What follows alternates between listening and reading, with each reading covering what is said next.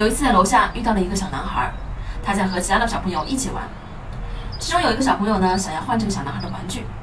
小男孩啊他不愿意，他的妈妈就在一旁说：“你是大哥哥，要学会分享玩具哦。”小男孩还没有同意，他妈妈就把玩具拿过来给了一旁的小朋友。结果呀，这个小男孩大哭，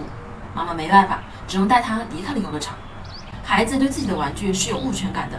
如果家长只是强硬的要求孩子去分享，会让孩子觉得自己的物权受到了侵犯，自然就会进行反抗，而且还让孩子感受不到尊重。孩子得不到他人的尊重，必然也不会尊重他人。如果想要孩子学会分享，父母应该用语言去引导孩子注重他人的感受，尝试让孩子明白别人为什么想玩你的玩具，帮助孩子建立同理心。当孩子能替别人着想时，他也就会变得更愿意分享。我是不完美柚子妈妈，关注我，为你分享最有深度的育儿知识。